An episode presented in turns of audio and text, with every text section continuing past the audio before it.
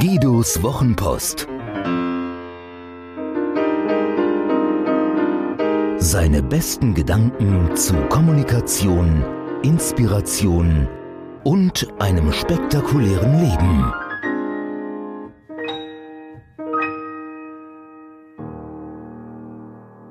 Unordnung kommt von alleine. Alles, was wir nicht pflegen, zerfällt. Wenn ich nichts mehr im Garten mache, wird er binnen kurzer Zeit völlig überwuchert sein. Wenn ich meinen Schreibtisch nicht mehr aufräume, finde ich nach wenigen Tagen nichts mehr, verpasse Termine und habe keinen Spaß an der Arbeit. Wenn ich die Beziehungen in meinem Netzwerk nicht pflege, geraten wir einander in Vergessenheit. Der natürliche Lauf der Dinge führt in zunehmendes Chaos und es kostet immer Energie, Ordnung, Systeme und Prinzipien einzuführen und aufrechtzuerhalten. Das ist nun keine Erfindung eines schlampigen Kolumnisten, sondern ein Naturgesetz. Konkret steht der zweite Hauptsatz der Thermodynamik dahinter, der in meinen schlichten Worten besagt, dass in einem System ohne äußere Eingriffe die Entropie zunimmt. Entropie, das weiß ich noch aus dem Chemieunterricht, ist das Maß für die Unordnung. Überlasse ich also Garten, Schreibtisch und Netzwerk sich selbst, nimmt das Chaos immer mehr zu. Wir alle kennen Bilder von Gegenden der Welt, in denen die Natur sich ihren Platz zurückerobert hat und verlassene Bauwerke überwuchert. Viele von uns haben erlebt, was mit einer Beziehung privat wie beruflich geschieht, wenn wir sie nicht pflegen. Und von Kulturen in Kinderzimmern muss ich ja nun wirklich niemandem etwas erzählen, oder? Auch wenn die Erinnerung an die eigene Jugend eine extrem andere Sichtachse öffnet als das fröhliche Elternleben. Ordnung, Struktur, umgesetzte Prinzipien fordern also Aufwand. Das mag uns nicht immer gefallen, ist aber so.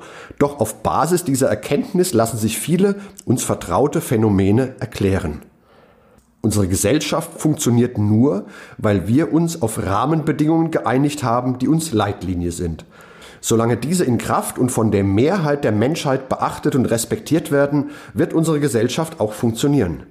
Überall da, wo sie in Frage gestellt werden oder wenigstens kurzzeitig außer Kraft treten, bricht alles auseinander. Deswegen ist es eine gute Idee, sich dafür einzusetzen.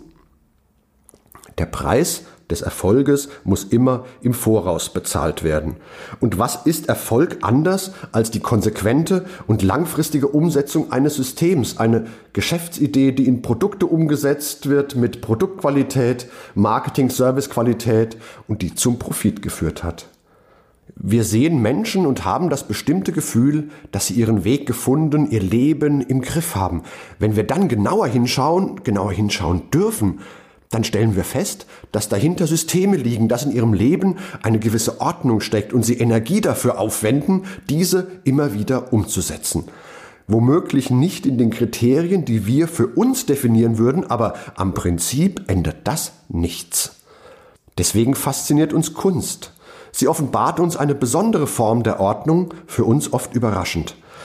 Was wäre Musik ohne Ordnungsprinzipien? Selbst so extreme Formen wie Zwölftonmusik und Free Jazz kommen nicht ohne Ordnung aus.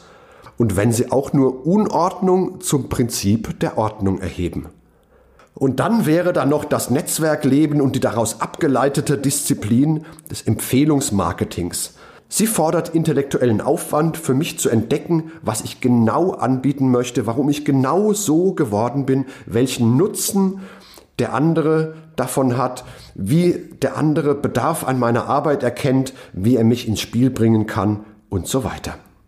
Denn die richtigen Spielpartner finden, die jene Menschen kennen, für die ich arbeiten möchte, mit diesen Beziehungen aufzubauen, diese zu pflegen, welch gigantischer Aufwand.